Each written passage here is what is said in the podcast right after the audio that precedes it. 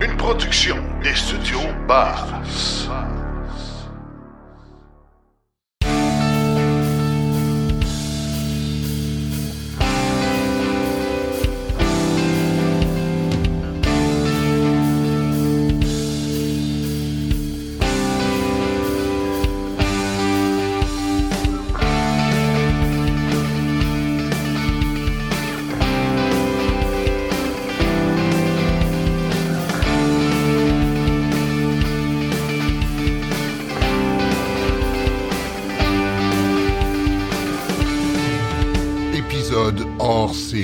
Alors, bonjour tout le monde et bienvenue à ce Silence on roule spécial Salon du véhicule électrique de Montréal où, lors de captation live devant public, on a fait plusieurs entrevues. Euh, le premier en série a été diffusé il y a déjà deux semaines. Alors, en voici un nouveau. On aura la chance aujourd'hui d'entendre euh, des personnes fort intéressantes. Tout d'abord, Patrick Lefebvre de Hyundai Canada euh, qui va nous parler des véhicules euh, existants et à venir de l'entreprise. Et finalement, on va s'entretenir avec Simon-Pierre Rioux, président fondateur de l'Association des véhicules électriques du Québec, qui va nous parler de l'organisation, de, des 10 ans parcourus de l'AVEC. Donc, très intéressant. Manquez pas ça. Alors, si vous aimez ce type d'entrevue, il y en aura d'autres qui seront diffusées euh, dans quelques semaines. Donc, il reste encore deux entrevues à diffuser. Bonne écoute tout le monde.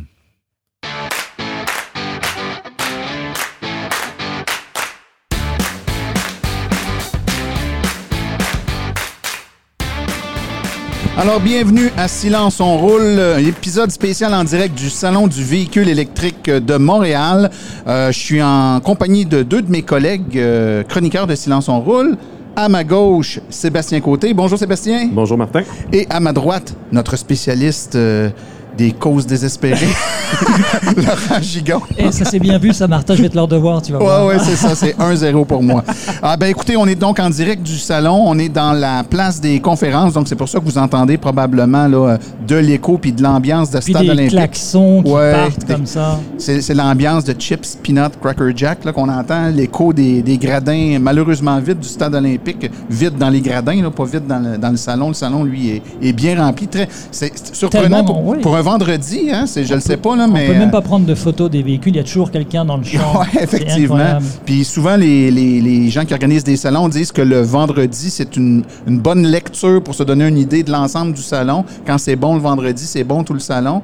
Puis en plus, demain, il annonce grisou, euh, dimanche la pluie. Je veux dire que les gens vont être désespérés, ils vont venir au salon parce qu'ils savent pas quoi faire. Ouais, et voilà, et voilà. Euh, écoutez, on a donc un, un épisode spécial où on rencontre aujourd'hui Patrick Lefebvre de Hyundai Canada. Bonjour messieurs. Bonjour. Bonjour, Bonjour. Patrick. Bonjour. Hey, on, est content, on est content de, de parler euh, à quelqu'un de Hyundai. Euh, on est tout le temps content de vous parler, mais on a plein Merci. de questions. Ben oui, on a toujours plein de questions pour vous autres.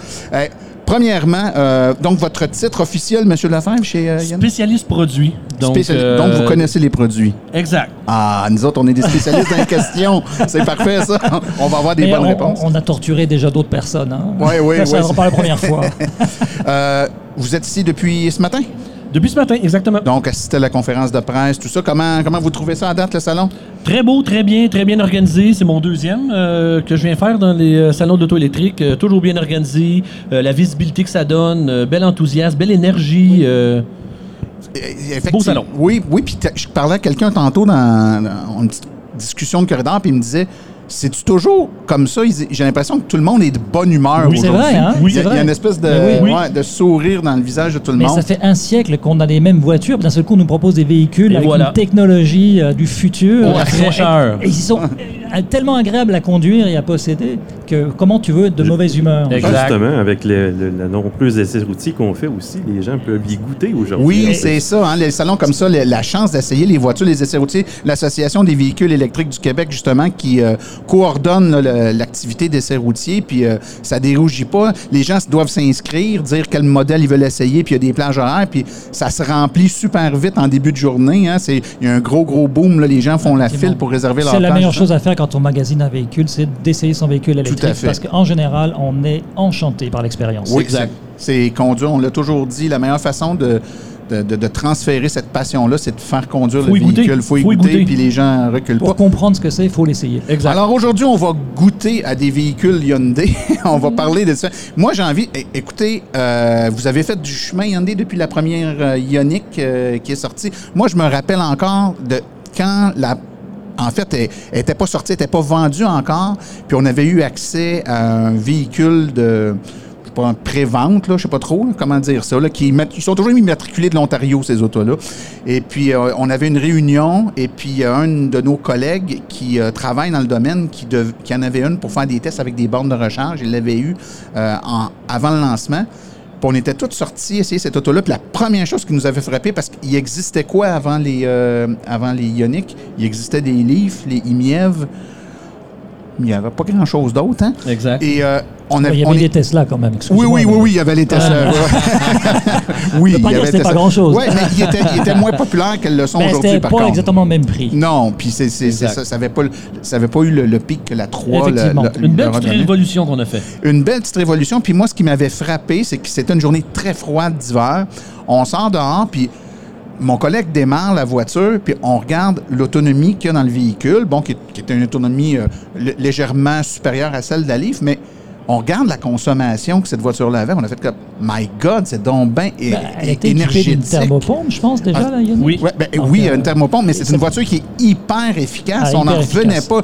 Pour la, à peine un peu plus de batterie, elle faisait beaucoup plus de kilométrage et c'est ce qui nous avait frappé à l'époque. C'est vrai. Donc, vous avez, vous, vous êtes parti fort, puis elle- c'est un modèle qui a été populaire, qui a été très populaire, Ben, la était Ioniq très abordable. génération. Oui, exact. Très abordable. C'est un petit peu le début de notre révolution électronique, euh, électrique. Un petit peu le début de toute notre révolution des véhicules euh, électriques et de la marque euh, Ioniq, qui est dorénavant une, une marque à part entière. Ouais, puis vous avez, vous avez roulé un bout de temps là-dessus, puis après ça est arrivé la Kona. Hein? Exact. Vous avez eu la Kona qui a été aussi... euh, Tout un qui- hit. qui- euh, tout un hit. Une voiture qui était connue du public parce qu'elle existait en version euh, à essence. Et puis... C'était cute. oui, puis du jour au lendemain, on dirait que toutes les Kona étaient rendues électriques. Avez-vous euh, des statistiques sur le, le ratio de vente de vos Kona électriques versus vos Kona à, à essence, que ce soit au Québec ou au Canada? Moi, j'ai pas ça à bout de doigt, malheureusement, euh, mais tout ce qui arrivait au Canada était tout vendu, sans exception. Mais- euh, Moi, j'ai une autre question. Est-ce que vous avez, vous avez encore le goût de vendre des thermiques hein, plutôt que des, des Kona électriques? Elles sont tellement supérieures. Comment vous faites pour vendre un véhicule thermique à un client qui, arrive dans une concession alors que vous savez que Extrêmement. c'est tellement mieux d'avoir de conduire électrique? Exact. Ben, vous l'avez parlé un petit peu plus tôt. Vous le savez qu'il y a encore plusieurs personnes. Il faut y goûter avant. Avant, d'aller à l'achat, ce qui fait que l'hybride et le hybride branchable, on est dans une très belle euh, période charnière, je dirais, où ce que la personne peut goûter un petit peu avant de sauter à Moi, j'ai commencé avec de l'hybride euh, branchable et euh, j'étais tellement enchanté quand il était en électrique et tellement déçu quand le moteur à essence embarquait que je suis passé en 100% électrique. Ouais, mais ça, a été, ça a été un tremplin Tous ceux pour qui moi. ont des hybrides ch- rechargeables tombent en mode, euh, en mode jeu vidéo. C'est-à-dire que c'est un challenge de faire le plus de kilomètres à l'électrique puis d'utiliser le moins. Puis Absolument. c'est bien normal. hein. C'est un, c'est plus Donc, économique, c'est- c'est plus Exact. écologique. Exact. Mais, mais, mais c'est vrai que cette cohabitation-là, surtout que vous avez été le premier, je pense, manufacturier à avoir le même véhicule à essence ou tout électrique, si je me Euh, trompe. Il y en a euh, d'autres. Ben, quoi que la Ioniq, votre Ioniq est sortie en plusieurs Oui, on motorisations. peut considérer aussi. que la Ioniq Ouais. avant était en plusieurs Mais motorisations. le, mais le consommateur qui entre dans, le, dans, dans un, un concessionnaire puis qui veut s'acheter un, un Kona, par exemple, puis que vous avez les deux, C'est le même siège, là. c'est- Ouais. c'est c'est le même véhicule. Euh, on parlera pas dans le passé. Tout le monde a eu ses petits. Tout le monde a évolué. Mais aujourd'hui, là, quelqu'un rentre dans un de vos concessionnaires puis Oui. il dit je vais essayer un Kona puis il se dirige vers le Kona à essence. Aviez-vous envie de l'emmener tranquillement vers oui. l'électrique puis de le faire essayer? Oui. Le, le- le but aussi d'avoir plusieurs motorisations, c'est ça, c'est d'aller chercher la majorité des clients qui ont soit pas goûté, qui sont présentement dans une période charnière de, du, du, euh, du hybride branchable, euh, donc de constamment offrir les différentes motorisations, tout en ayant plusieurs diversités. On n'oubliera pas l'hydrogène qu'on regarde de notre côté aussi. Euh, on a plusieurs électriques, donc la 5, la 6, euh, ce qui diversifie Mais un hydrogène, peu nos choix. hydrogène, vous allez vendre combien de véhicules en hydrogène? Très peu. On n'a pas les infrastructures, Ben, hein, ça. évidemment. Évidemment, l'infrastructure n'est pas là. Ça n'a pas été un gros, gros Exact, succès. hein. exact. Euh, si, je reviens euh, au Kona, donc vous avez un modèle 2023 qui est disponible Oui, maintenant. exact. Euh, com- comment se comporte ce modèle-là dans la gamme des produits que vous avez chez Hyundai actuellement? Excessivement bien. C'est dans nos gros volumes. L'Elantra, même si on sait que le segment des sédans est à la baisse, euh, l'Elantra est notre gros volume. Le Tucson est le gros volume, évidemment. C'est la mode des SUV depuis quelques années. Et le Kona n'en fait pas exception. Il est juste dans le milieu parfaitement positionné. Puis, évidemment, ça m'amène à parler du nouveau modèle que vous avez lancé. Ben, il, commence à y avoir déjà un petit bout de temps, mais quand même, la Ioniq 5. Oui. Et là, ben, la Ioniq 5, c'était une révolution, je Oui. pense. Vous arrivez avec un, un véhicule qui est avec euh, la, la base euh, EGMP. Exact. Vous êtes en 800 volts. Donc là, les possibilités viennent d'exploser. À partir du moment où ce véhicule-là est disponible, euh, est-ce que vous avez remarqué une migration de la clientèle qui normalement aurait été vers le Kona, par exemple, électrique, qui là se dit Ah ben là, le Ioniq 5 qui sort, les caractéristiques sont, Oui. sont quand même plus intéressantes. Vous allez me dire, c'est pas le même prix, peut-être, mais sont, sont quand même c'est des, des caractéristiques qui sont plus intéressantes. Est-ce que les gens migrent du Kona vers la Ioniq 5? Oui, vous touchez un bon point, Martin, parce qu'on a, on a encore, on, on parle depuis tantôt de, de- d'être capable de goûter à l'électricité. On a toujours euh, plusieurs stress et anxiétés à, à propos de la, de la distance qu'ils peuvent parcourir. Et entre le Kona et la Ioniq 5, on a eu une bonne différence. Donc oui, le, le, le, le flow s'est fait presque naturellement. Euh, on a encore beaucoup d'urbains, clientèle plus urbaine, qui vont regarder pour le, Kona, sans oublier euh, la Ioniq 5 avec ce qu'on a euh, démontré comme technologie, avec le, le- la- le- ce qu'on peut aller chercher comme distance. Oui, on a eu... Oui, J'ai une question On par a eu rapport si je- parce que c'est le point d'entrée pour les achats. Si, je, si quelqu'un débarque dans un concessionnaire Hyundai, n'importe quel concessionnaire, est-ce qu'il y a la formation aujourd'hui qui est faite par rapport aux véhicules électriques Parce qu'on sait, bon, je parle dans le temps, là, il y avait beaucoup de- d'erreurs qui étaient, qui étaient commises par les, par les concessionnaires. Si j'arrive aujourd'hui dans n'importe quel concessionnaire euh, au Canada, je demande pour un véhicule électrique, je vais avoir les bonnes informations, la personne va vouloir me vendre le véhicule électrique. Est-ce que- est-ce qu'elle est qu'elle a un incitatif particulier pour vendre l'électrique ou est-ce que c'est pareil ou est-ce que c'est est-ce qu'elle va faire moins de marge de profit si elle vend un véhicule électrique? C'est excessivement une bonne question car euh, la, vente du véhicule va avec le service après-vente, évidemment. Euh, nous avons instauré il y a quelques années euh, un, un minimum requis de formation, autant dans la pré-vente pour la réparation après service, autant aux ventes pour la vente du véhicule. On voulait que euh, nos franchisés connaissent nos véhicules, soient capables d'en décrire les fonctionnalités, tout autant techniques. Euh, ils ont des minimums à respecter, nos franchisés. Donc euh, on ne se pas dire qu'il va falloir prendre un plan de service pour les changements d'huile ou les changements Exactement. de liquide. c'est ça l'idée quoi. Vous ne ferez pas vendre de bougies sur un EV, là. non, ben ça, ça- je vous compterai pas les- ce qui m'est arrivé moi quand j'ai acheté mon auto, mais j'ai une des 50 premières voitures électriques vendues au Canada. c'était en 1832 Ah ouais, c'est quasiment en 1832. Puis euh, ça, il n'y avait même pas de contrat de vente. C'est-à-dire qu'il a fallu retarder de trois semaines l'acquisition de ma voiture parce qu'il n'y avait même pas les documents papier cohérents au fait que j'achète une voiture électrique. Il a fallu attendre que le fabricant fournisse au concessionnaire. Puis, puis je ne pouvais pas l'acheter chez le concessionnaire à l'époque, il fallait le commander chez le fabricant. Puis il a fallu qu'il fasse un contrat de vente cohérent avec. fax. Ben, je ne sais pas comment ils l'auront envoyé par Vous fax. étiez un précurseur? Ah, Euh, ouais, Martin, tu fais pas ton âge. hein? non, peut-être que je fais pas bon âge, ça se peut. Euh, Parlons des livraisons maintenant. Oui. L'honneur de la guerre, puis je l'ai dit tantôt, on, ben, on se répète, mais ça reste que c'est quand même euh, une question d'actualité. Les gens veulent s'acheter les véhicules, mais quand ils entendent les délais avec lesquels ils doivent faire face pour acquérir, le- pour prendre possession de leur véhicule, Oui. ben, des fois, ils veulent changer un petit peu d'idée. Puis j'aurais même envie de faire du pouce sur la question précédente de mon collègue. Quand un concessionnaire peut vendre dans les semaines qui suivent la version à essence du véhicule parce qu'il est disponible versus dans 18 ou 24 mois la version électrique, ben c'est Ah. sûr qu'on touche notre commission au moment où on place, livre le euh, véhicule, on, on veut, on va pousser le véhicule à essence. Euh, les délais qu'on vit actuellement, puis vous n'en êtes pas responsable, puis vous n'êtes pas les seuls, là, je ne vous vise pas personnellement ou, euh, ou la compagnie Hyundai, c'est comme ça partout. Mais voyez-vous un peu de lueur d'espoir puis de lumière au bout du tunnel? Parce que c'est long. Là. Si je me commande une Ioniq 5 demain matin, ça se calcule plus en année qu'en en semaine. Évidemment. Évidemment. Euh, c'est sûr qu'on commence à avoir une certaine amélioration, ça ne le cachera pas. Euh, tout redevient un peu anormal, même si la COVID existe toujours, puis qu'il y a quand même des, manques de personnel. On a quand même à voir euh, tout fabricant confondu, toute entreprise confondue peut se retrouver avec euh, plusieurs aspects et plusieurs obstacles. Ceci dit, tout, tout fabricant confondu, je pense qu'on voit quand même une amélioration. Euh, plusieurs euh, investissements qui sont nommés, euh, des usines commencent à grossir. Euh, c'est une question de temps avant qu'on revienne à des, Est-ce que vous avez des usines, normaux. vous avez des, des usines spécifiques pour les véhicules électriques? Ben, tout récemment, C'était votre question? Non, non, non, C'était non, votre question? c'est. Ben, tout récemment, c'est quelque chose qui avait été annoncé dans les médias. euh, notre, euh, notre grand patron nord-américain, M. Munoz, qui a été longtemps chez euh, Nissan, euh, Nissan euh, Mondial, ils viennent d'annoncer pour 5 milliards d'investissements une usine prédestinée uniquement aux électriques en Géorgie, aux États-Unis. Donc pas une usine de batterie, une usine de, de fabrication de véhicules. Exact. Exact. Et les euh, usines de batterie? On rentre dans le technique ingénieur que je connais moins, mais elle va être dédiée aux véhicules électriques en Géorgie pour 5 milliards d'investissements. Est-ce que à ce moment-là, les- la plateforme, on va- ça va juste être concentré pour la, la EGMP comme la Ioniq 5 ou vous allez encore développer ou continuer euh, l'utilisation de la plateforme pour la Kona, pour d'autres véhicules, pour peut-être des coûts plus réduits? La plateforme EGMP nous a éclairé sur plusieurs options et la, variété et la, disponibilité des options qui se mettaient à notre image euh, fait en sorte qu'elle va être exploitée à son maximum dans les prochaines années. Ceci dit, les recherches sont encore, en- sont encore là pour euh, qu'on soit encore meilleur et qu'on soit plus opportuniste. On se rappellera que le Kona EV est quand même basé sur une plateforme de- de- de- d'essence. hein. et qui est un Euh, très bon véhicule pour dire qu'il est basé sur une plateforme Exact. essence. qui Oui, parce qu'ils n'ont pas tous eu le même succès. Exactement. Exactement, exactement.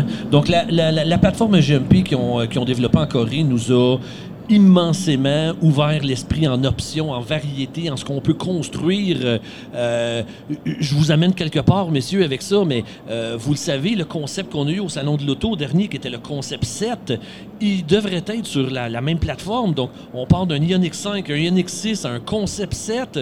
Euh, on peut que voir les opportunités qui s'en viennent avant nous. Est-ce que, est-ce qu'à ce moment-là, cette plateforme-là, bon, révolutionnaire, bien appréciée, qui perce le marché, est-ce qu'il y a d'autres manufacturiers qui vous ont contacté, faire des partenariats, utiliser cette plateforme-là? Ah, et regardez, on a. Tu veux un scoop hein? Ben, moi, ce que je dis souvent d'Hyundai depuis quelques années, on est un petit peu victime de notre succès. Vous allez me dire que c'est un beau problème à gérer. Ah, On- c'est un beau- on- c'est un on- beau on problème. va très, très bien. Euh, on on n'a pas besoin d'aller cogner à des portes, hein, on va se le dire. On est quand même un, un fabricant très en demande. Euh, ceci dit, j'ai pas besoin d'aller voir personne. Je pense que de, sa- de nature, on, on- on ça se fait- frappe, ça frappe à la porte. Exact. Euh, je peux me tromper, mais c'est ma perception, puis c'est pas péjoratif, prenez-les pas négatifs, personne, mais j'ai vraiment l'impression qu'avec la venue de l'électrique, Oui.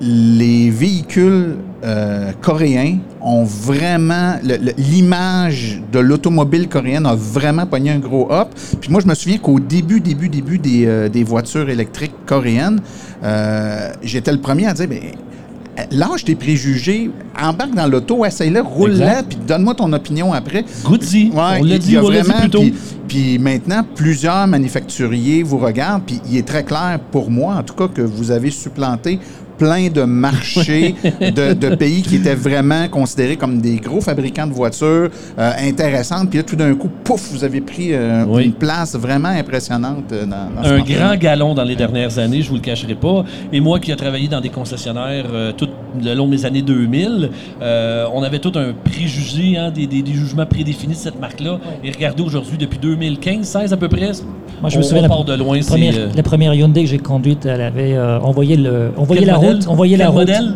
Alors, je me souviens plus, j'avais loué ça en Californie, mais on voyait la route euh, quand les portes étaient fermées quand même. hein. C'était- Ben, c'est pratique, tu calcules la vitesse Ouais, avec ouais, les lignes, ouais. Et, et quand, quand je voulais dépasser les camions là sur les grandes euh, autoroutes, il fallait que je coupe la climatisation parce que ça tirait trop sur le, le moteur. C'était tout On- timide. ça a Mais- bien mais- changé. Mais, mais c'était très agréable à conduire.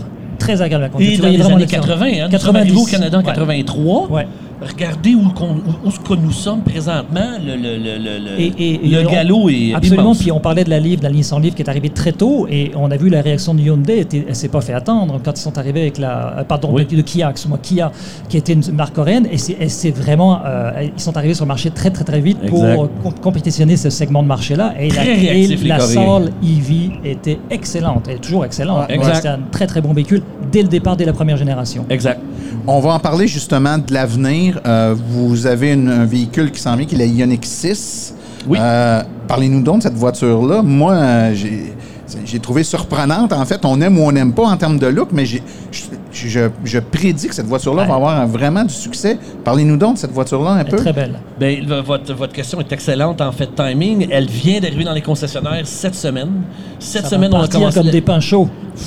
C'est déjà fait? Alors, on parle- Les, on les livrés sont On a vendus. parlé de liste d'attente. Comment ça se passe pour la liste d'attente? Comment vous êtes organisé? Est-ce que c'est concessionnaire par concessionnaire ou est-ce que c'est une liste Euh, généralisée? regardez, on, on- on sait que la majorité des, euh, des, euh, des manufacturiers euh, qui importent euh, est beaucoup euh, production-driven, si vous me permettez l'anglicisme.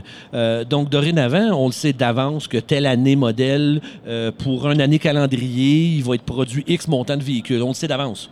Euh, quart de travail, 8 heures par jour, trois chiffres de travail qui fait notre 24 heures. Ils peuvent pas en produire plus ou moins. Ceci dit, en sachant d'avance combien qu'on a, euh, les véhicules, no- nous, nos, nos franchisés, euh, à travers tout le, Canada, évidemment, sont catégorisés. On a quatre sortes de catégories. Et euh, pour être juste, pour être juste avec tout le monde, nous avons fait, nous avons créé des allocations fixes qu'on appelle. Donc, chaque concessionnaire, pour les quatre catégories, évidemment, va recevoir une allocation fixe. Ceci dit, c'est à eux après de gérer Leur leur, propre clientèle, liste. leur liste, exactement.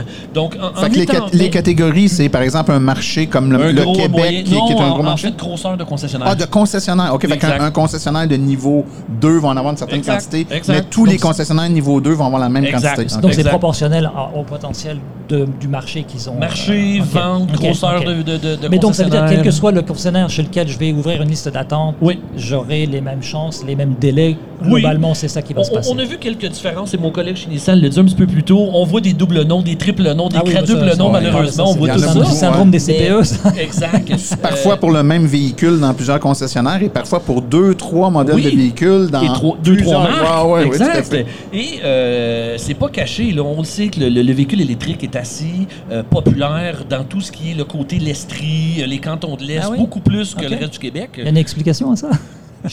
Pour vrai, je le sais pas. euh, D'avoir travaillé sur le terrain dans des concessionnaires avant mon rôle de produit, euh, c'était très en demande. C'est là qu'on voyait que ça allait. C'était, euh, ceci dit, c'était cette région-là plus qu'ailleurs. Donc, même si le concessionnaire dans ce coin-là, telle catégorie 2, il va recevoir telle quantité. Donc, côté délai, on s'en va peut-être où ce que c'est moins populaire. La liste d'attente peut être moins, peut être un petit peu plus réduite dans la concession, tout en ayant la même Ouais, quantité de véhicules mais qui va c'est arriver. c'est vraiment une approche qui est différente, par exemple, de GM qui vont donner une allocation. Si c'est un concessionnaire qui a vendu beaucoup d'électrique l'année précédente, il va avoir plus d'allocations, l'autre va en avoir moins, ce qui fait que ça crée une, Ouais, des pôles, ouais. des Des balances, des balances, insatisfaction, clientèle, pourquoi lui, pas moi? Là, c'est fixe, chaque concessionnaire. Donc, on peut présumer, par exemple, que, je sais pas, moi, dans. Sans préjuger, là, mais un concessionnaire un peu plus en campagne en Abitibi va avoir, s'il est dans la même catégorie Oui, de marché, oui, va avoir la même oui. allocation que la même catégorie de marché dans la région de Montréal. Oui. Il risque d'en avoir de disponible là-bas. Donc, quelqu'un de Montréal pourrait dire T'en as disponible, ben garde-moi là, je vais aller la chercher, je ne veux pas attendre euh, un an. En théorie, En théorie, oui. en théorie, Ouais. la marque Hyundai, on se le cachera pas. Les clients le savent, je vais y aller en région, je vais le faire mon deux heures de route pour aller chercher celui qui est disponible là-bas. Fait que les allocations sont fixes, Ils, il va vont, être quand les, même ils vont les vendre, Ah, c'est clair. Sûr, Parce que là, on est dans une dynamique de marché où c'est vraiment les gens qui sont en demande, là, qui Oui. veulent. Tu sais, c'est pas. euh, Je le dis souvent, on en produirait plus, on les vendrait pareil. Absolument. La demande est toujours plus haute Ouais. que ce qu'on peut offrir. Caroline, c'est spécial. hein? Un produit, Un beau t'es problème. conscient que si t'en fais plus, t'en, vends, t'en vendrais plus, mais il n'y en a pas plus. Fait que j'ai- J'imagine que vous avez, vous avez hâte de pouvoir en produire plus. Ah, et on a hâte que Hein? l'usine en Georgie soit C'est un, fonctionnelle. peu la, c'est un peu la base euh, du système capitalisme. Je, pro- je fabrique des produits, je les vends, je fais de ben, c'est l'argent c'est le avec. concept de sais. la transition énergétique. c'est qu'on arrive vers un nouveau produit, on je sais pas. table rase. On, on- on vient de parler de la Ioniq 6, donc qui est votre nouveau modèle Oui. qui vient d'arriver. Oui. Euh, look différent, là, on change euh, par rapport à la Ioniq 5 en termes de look. En termes de plateforme, on est toujours en plateforme GMP. Oui, exact. Qu'est-ce qui s'en vient? Quels sont les prochains modèles qu'on va voir apparaître? Que vous Mais pouvez là, je vous ai titillé tantôt en parlant du concept 7. Euh, ceci dit, c'est toujours à l'étude, évidemment. On a toujours des analyses de marché à faire. euh, mais le concept 7 a tellement été un, un hit.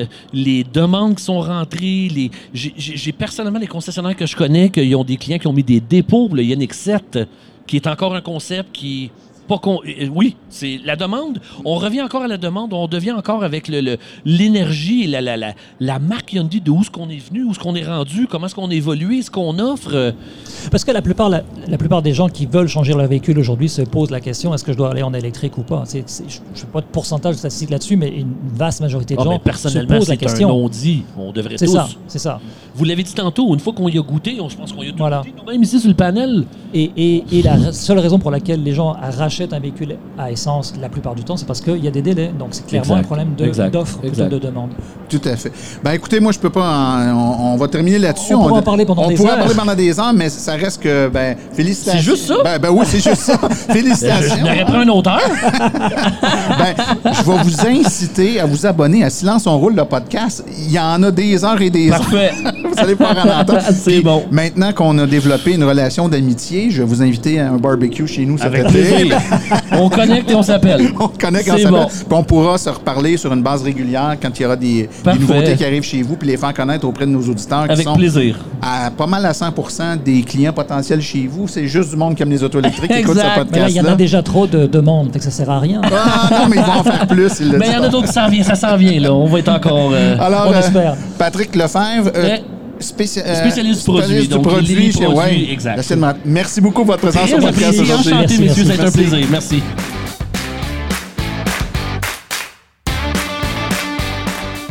J'ai ensuite rencontré Simon-Pierre Rioux et avec mes invités, on lui a posé certaines questions, entre autres, qu'est-ce qui a changé depuis que l'AVEC existe il y a une dizaine d'années?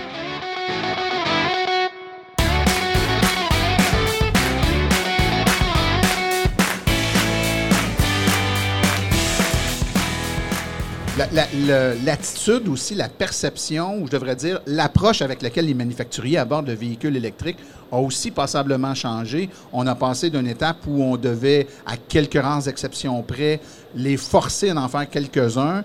Ils finissaient par les faire pour euh, acheter la paix, on va le dire comme ça, ou répondre à certaines exigences gouvernementales ou réglementaires. Mais maintenant, on sent que pour plusieurs grands manufacturiers, le mouvement s'est embarqué. là. C'est une roue qui est partie puis qui ne pourra plus revenir en arrière. Et ce changement-là dans leur approche, ça change vraiment tout par rapport au reste. là. On peut-tu aussi dire qu'on les force quand même à, à vendre des véhicules? oui, on les moment? force désolé, encore. mais il y en a plusieurs qu'il faut qu'ils se fassent pousser dans le dos parce que ça avancerait pas. Mais oui, c'est vrai qu'on a quand même euh, eu des grands changements, les, les manufacturiers qui se lancent et qui veulent être plus...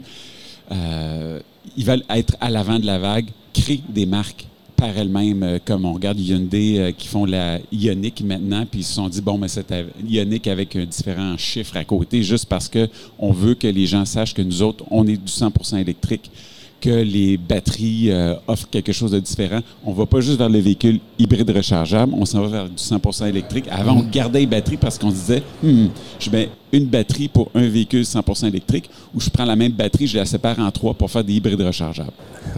Puis ça, ça nous parle des manufacturiers, mais il y a aussi l'AVEC. C'est quoi qui est arrivé? C'est quand tu as eu l'idée de créer l'AVEC puis d'arriver avec euh, votre association? J'ai eu cette idée-là quand je me suis dit, ça n'a pas d'allure, il n'y a aucun endroit où échanger sur des véhicules électriques. Où est-ce qu'on on peut se réunir en tant que propriétaire pour s'échanger des trucs, pour parler de nos euh, bons coups, d'être capable de savoir où est-ce qu'on va obtenir du service à la clientèle? Euh, J'ai des problèmes avec euh, mon auto. Qu'est-ce que je fais? Il n'y avait rien à l'époque. Il n'y avait rien. rien. tu vois. Il y avait quelques forums ici et là, mais c'était pas assez. Il fallait vraiment qu'on puisse se réunir ensemble puis avoir une identité. Puis après ça, à chaque fois que je lisais un article euh, dans, le- dans le journal, puis c'était de la, de la fausseté, de, de la fausse presse. Ouais, ouais, en Fake fait, il- press, il n'y en de avait fake en jamais essayé. Puis, euh, il- Puis il racontait un peu n'importe quoi. On- Il y en a certains qui disaient bon, mais là, je vais tester le véhicule, je vais faire, je vais me rendre à Magog à partir de Montréal. Puis tu te dis mais non, c'est plus que 160 km, tu te rendras jamais. Et bien sûr, il revenait sur une remorqueuse. Puis tu te dis mais pourquoi tu as fait ça? Tu aurais pu faire aller juste euh, au coin de la rue puis revenir dire bon, j'ai fait l'essai. Ah, mais c'était toutes ces, choses-là qui étaient frustrantes. Euh, en plus, se dire, bon, mais les, les incitatifs financiers, il va-tu en avoir l'année prochaine? Qu'est-ce qu'on peut faire? Il faut qu'on parle au nom des électromobilistes. Il faut qu'on soit unis. Il faut qu'on ait une seule voix. Puis c'était ça l'association. Ça a permis de faire un contrepoids, Simon-Pierre. hein. Quand, quand il y a un... On sait que la nature horreur du vide. Il n'y avait personne de compétent ou de, je devrais dire, de neutre pour en parler. Le vide a été comblé euh, par certains journalistes qui ont fait des essais, qui croyaient plus ou moins en partant de toute façon, ce qui a teinté leur perception. Puis ce n'était que cette image négative-là qui était projetée. L'AVEC a fait un superbe contrepoids, puis avec le temps, le nombre de membres grandissant, cet impact-là avait de plus en plus d'écho, puis ça a fait en sorte que les gens ont commencé à se dire, ben, je pense que ça peut être une situation viable. Puis ça a toujours été votre, votre levier, l'AVEC, de dire, ben, on dit pas que c'est le- telle voiture est la voiture idéale dans toutes les situations, mais il existe des voitures pour répondre aux besoins de chacun. Et la plupart des familles québécoises ont dans leur stationnement une, deux, voire trois voitures, dont au moins l'une d'elles pourrait être électrifiée hyper facilement. Là, je parle du discours du début, parce que maintenant, c'est probablement la totalité des véhicules qui pourraient être électrifiés. Mais tu as raison, c'était la neutralité en premier, c'était vraiment de dire, bon, mais les gens savent qu'ils peuvent nous faire confiance parce qu'on est des bénévoles, on n'est pas payé, on a l'information, on a des membres qui ont tous les véhicules qui existent sur le marché. Donc, on a au moins une personne qui peut renseigner le consommateur et lui expliquer que tel modèle, tel véhicule va être capable de répondre à ses besoins ou non. Il fallait vraiment dire ou non. Peut-être qu'il y en a qui ne pouvaient pas répondre à leurs besoins, puis on ne voulait pas de ces gens-là. On ne Ouais. voulait pas que ces gens-là achètent une auto électrique, disent j'ai une très mauvaise expérience, puis je préfère. euh, euh, de- ils font juste de la, de la désinformation dans Ouais, ce temps-là. tout à Ils fait. disent moi, je- ça n'a pas été bon pour moi, j'en veux plus jamais d'auto électrique. J'aime mieux que on ait un seul consommateur pour qui ça va fonctionner, puis lui il va l'acheter, puis c'est sa deuxième auto, puis il l'utilise en ville, puis éventuellement avec techno- technologie, ben là ça allait aller au point où ça pouvait être le véhicule qui allait répondre à tous les besoins. Puis, dans tout ça, qu'est-ce qui te rend le, le- le plus fier au niveau là, de, de l'accomplissement? Euh, D'avoir eu Martin Archambault sur le conseil d'administration de l'AVEC. ouais, je te dis. Je- mais- je- J'espère que vous avez réalisé plus que ça l'avec, puis je le sais que vous avez réalisé plus que ça. Eh, Écoute, ben, regarde, je, peux- je vais te laisser répondre à la question, Simon-Pierre, mais je veux juste donner une idée aux gens qui écoutent. L'AVEC, ce que c'est, euh, ça a commencé tout petit, donc tu l'as dit tantôt, vous avez eu l'idée de, créer ça, puis comme toute bonne idée, c'est né dans un sous-sol quelque part à deux, trois membres, mais c'est maintenant plus de 900 bélé- bénévoles partout au Québec, ceux qui font les essais routiers. Ici, vous avez vu le kiosque d'inscription de l'AVEC, les, les, les dossards orange, ils sont partout. Il y en a 900 partout au Québec, c'est plus de 12 000 membres, une des directions régionales dans les différentes régions administratives du Québec. Euh, quand vous avez commencé, il y avait quoi, une cinquantaine de véhicules électriques? Il y en a plus de 200 000 maintenant. Un site web qui a près de 20 millions de visites depuis le début, puis près d'un millier d'articles publiés en français chaque année. Donc, les gens qui cherchent d'informations pertinentes et en français sur les voitures électriques, le site de l'AVEC, c'est l'endroit de prédilection. Il y a également des blogs, des forums avec lesquels vous pouvez aller chercher de, l'information neutre. C'est des usagers, des, monsieur, madame, tout le monde qui a une voiture d'un modèle en particulier puis qui va partager ce qu'elle aime, ce qu'elle aime moins du véhicule.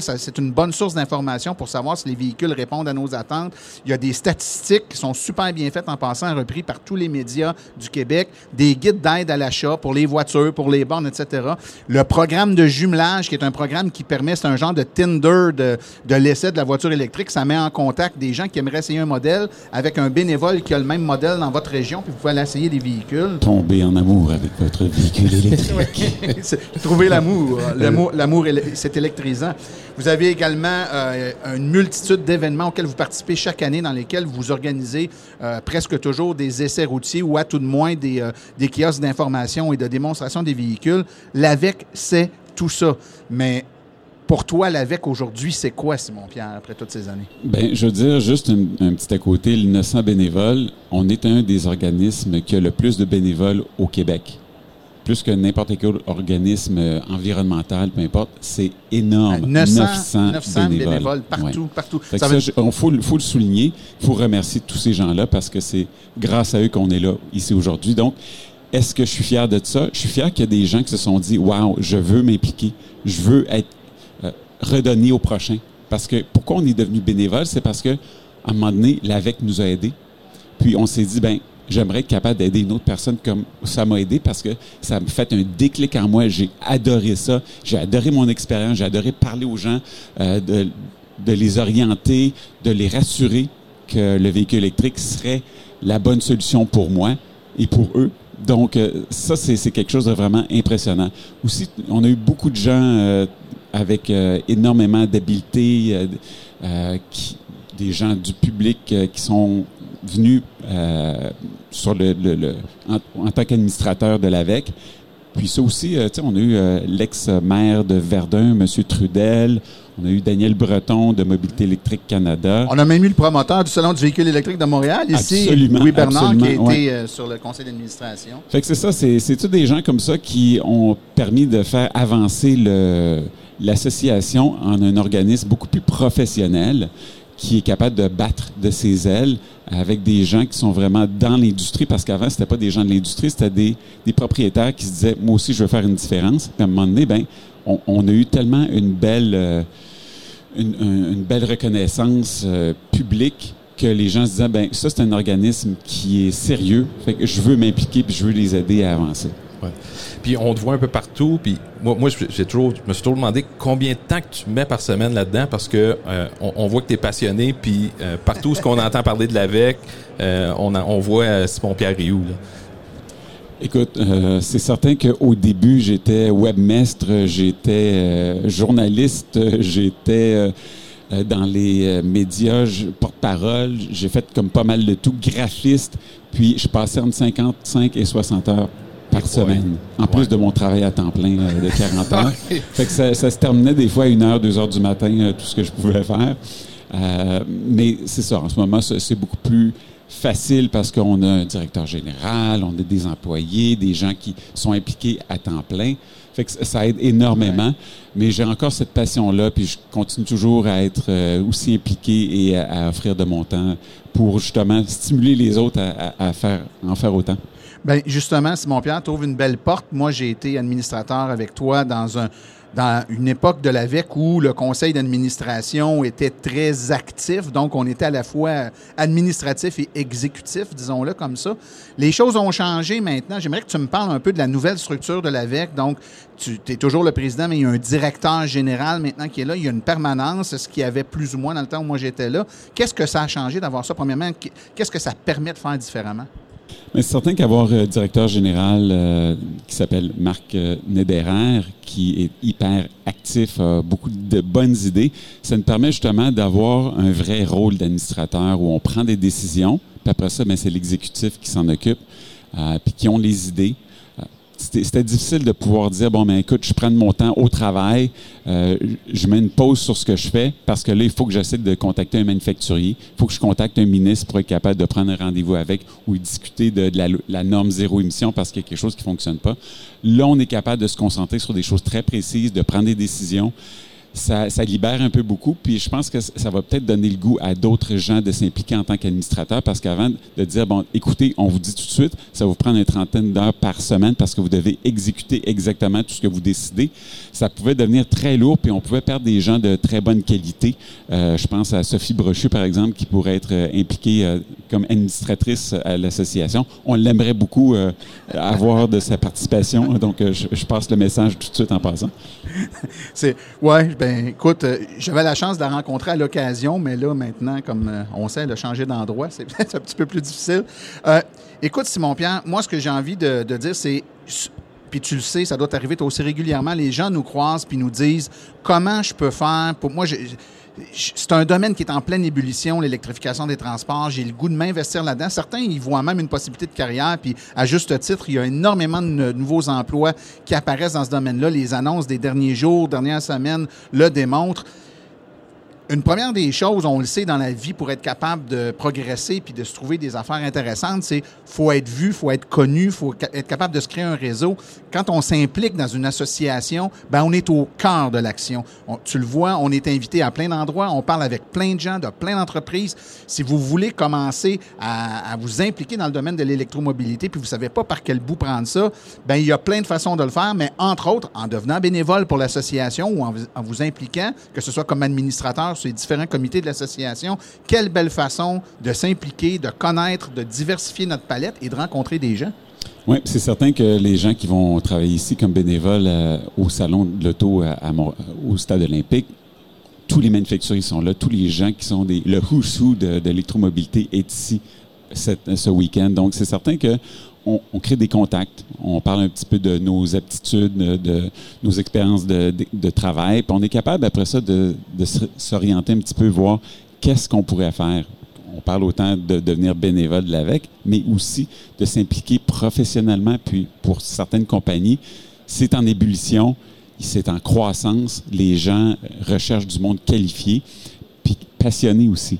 Parce qu'on ne veut pas, tu sais, le- domaine du travail change énormément et on voit que les jeunes se promènent d'un emploi à l'autre, etc. On veut des gens passionnés, on veut des gens qui vont faire avancer les choses et non pas juste euh, faire un, un court séjour euh, dans la compagnie puis passer à autre chose.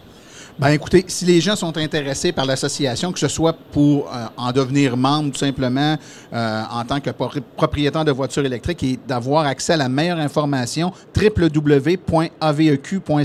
Vous allez sur le site web, toute l'information est là.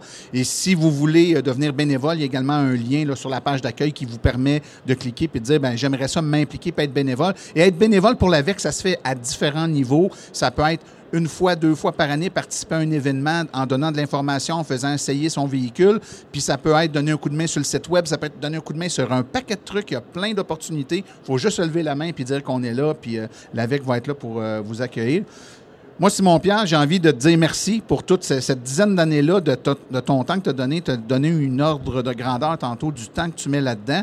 Moi, je dois te dire que de l'externe, tu l'as dit euh, tantôt, on, voit que est partout. De l'interne, on le voit encore plus. Euh, Simon Pierre, depuis le tout début, a été et continue d'être la locomotive de l'association. Puis c'est avec une grande fierté que j'ai pu passer du temps à ses côtés. Euh, euh, au sein de, l'organisme et que je continue maintenant de l'externe de voir que la locomotive est toujours sur les rails. Merci beaucoup, Simon Pierre. C'est très gentil, Martin. J'apprécie énormément. C'est des beaux commentaires. Puis écoute, c'est une récompense en tant que bénévole d'entendre des, choses positives comme ça. Euh, on, travaille pour ça, pour euh, entendre des, choses et savoir qu'on fait une différence pour la société. Puis c'était ça au début, hein, Martin. Au début, c'était de se dire, bon, mais qu'est-ce qu'on peut faire comme changement permanent, un mouvement de société. C'était de se dire, mais l'électromobilité, c'est le futur, puis c'est ça qui va nous permettre de changer énormément de choses au Québec. Puis moi, je voulais laisser un leg. Ça, a l'air grand et gros, mais c'était mon objectif. C'était pas seulement de travailler au niveau communautaire dans mon emploi en tant que chiropraticien, c'était aussi avoir un impact beaucoup plus important au niveau de la province et du pays. C'était, pour moi, c'était ça, c'était l'électromobilité. Ben, tu n'as eu euh, du, euh, tu, tu as eu du rayonnement au pays parce que moi j'étais en Colombie-Britannique avant euh, il y a quelques années, puis l'association des véhicules électriques du Québec en Colombie-Britannique c'était vraiment un exemple à suivre là. Puis toi tu en étais une grosse une grosse partie de ça. Oui, ça a été le fun aussi d'avoir plein d'associations à travers le Canada, les États-Unis, puis en Europe, voir comment on fonctionnait. Puis il y en a beaucoup qui se sont basés sur nous, demandaient comment on peut faire, comment on peut aller chercher des bénévoles, comment on fait de la publicité, comment on fait des salons on, a tout inventé à partir de zéro. On a tout inventé ça, puis créé ça. Puis on, regarde, on est au stade olympique aujourd'hui. Je pense qu'il n'y a pas grande association qui peuvent dire qu'ils seront rendus dans leur stade. Euh, a fait le stade. ben écoute, le plagiat, c'est peut-être la plus belle forme de, démonstration que ce qu'on fait, c'est bon quand les gens essayent de nous imiter et font pareil comme nous. Ça doit être qu'on dégage quelque chose de positif. C'est malheureusement tout le temps qu'on avait, Simon Pierre. Donc, euh, je te remercie de ta, présence avec nous aujourd'hui. Merci de l'invitation. Ben Épisode